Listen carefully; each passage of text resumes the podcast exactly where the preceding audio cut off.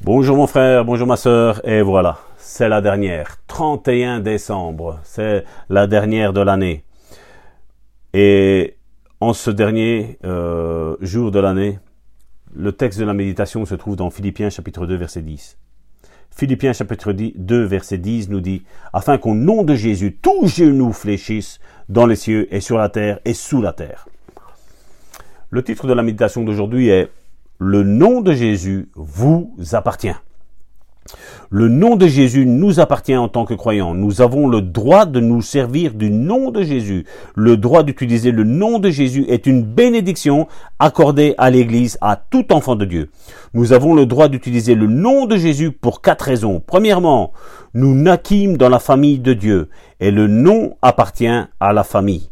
Deuxièmement, nous fûmes baptisés dans ce nom. Et étant baptisés dans ce nom, nous fûmes baptisés en Christ lui-même.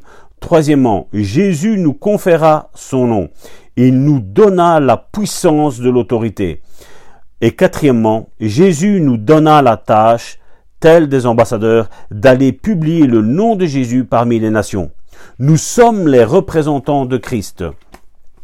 Or, je ne trouve pas d'endroit dans la Bible où il est dit que nous devons avoir une foi spéciale pour nous servir du nom de Jésus puisque le nom de Jésus nous appartient déjà. On n'a pas besoin de foi spéciale pour monter dans sa voiture et s'en servir ou la conduire. Vous, vous, euh, vous ne penserez même pas à demander, frère, j'aimerais que vous priez pour moi afin que j'ai assez de foi pour mettre la clé de contact pour la conduire jusqu'à chez moi. Non, vous savez déjà que vous avez la clé dans la poche et vous savez comment vous en servir. Vous agissez donc inconsciemment par la foi. Il faut savoir ce qui nous appartient.